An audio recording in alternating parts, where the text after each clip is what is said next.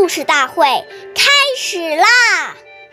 每晚十点，关注《中华少儿故事大会》，一起成为更好的讲述人。忆流逝，故事永流传，弘扬中华瑰宝，传承红色基因。我是中华少儿故事大会讲述人曹子贤，一起成为更好的讲述人。今天我给大家讲的故事是《故事大会红色经典故事》第十八集《农民的贴心人》。今天讲一个中央书记处书记任弼时爷爷的故事。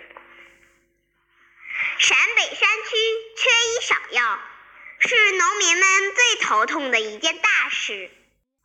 常常家里一个劳动力病倒了。不仅要耽误地里的功夫，而且要花钱四处求医。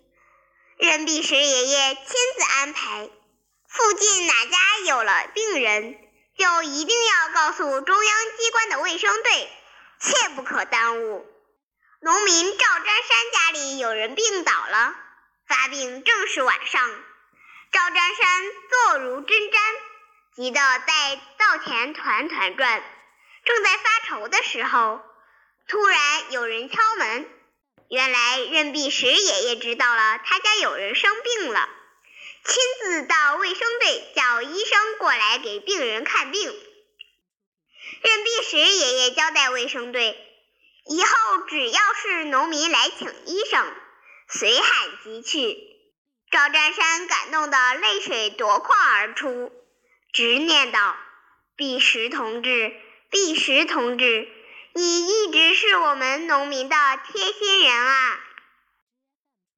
谢谢大家收听，关注中华少儿故事大会，一起成为更好的讲述人。我们下期节目见。